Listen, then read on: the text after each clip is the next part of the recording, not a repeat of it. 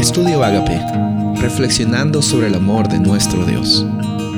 El título de hoy es La estabilidad de la ley de Dios, Santiago 1.17. Toda buena dádiva y todo don perfecto descienden de lo alto, donde está el Padre que creó las lumbreras celestes y que no cambia como los astros ni se mueve como las sombras. ¿Qué te parece este versículo? Muy lindo, ¿verdad? Nos habla que la perfección de Dios no tiene variación. El amor de Dios no tiene variación.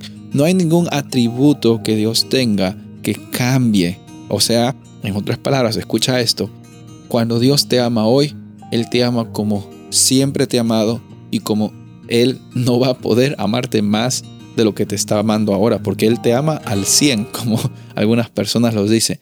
Él no te ama a un 50% cuando recién te bautizas y poco a poco te está amando más o cuando te equivocas te quita puntos y te ama menos.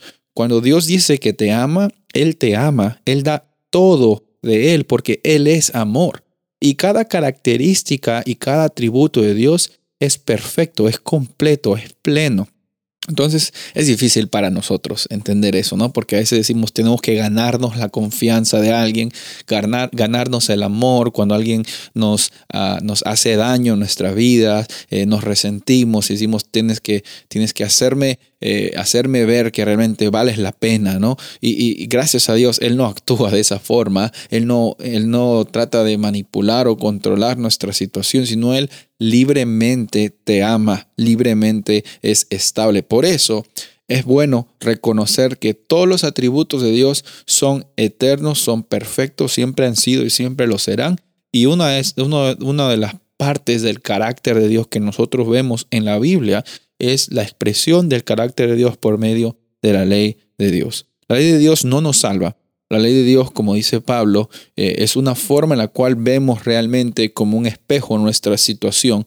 La ley de Dios no es, no es eh, la, la forma en la cual nosotros nos salvamos, pero la ley de Dios es un reflejo de también el carácter, es una expresión del carácter de Dios. En otras palabras, la ley de Dios nos cambia.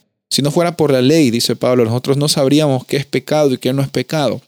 Pero saber o no qué es pecado y qué no es pecado no cambia nuestra condición, pero al mismo tiempo también que eh, no, no cambia de que la ley ya no valga o valga. No quiero que te pierdas aquí, sino que realmente reconozcas de que hay un Dios que no cambia, su ley no cambia, pero guardar la ley no es un fin en sí mismo, sino es un resultado de reconocer que el pacto de Dios viene por la iniciativa que Él nos ha otorgado.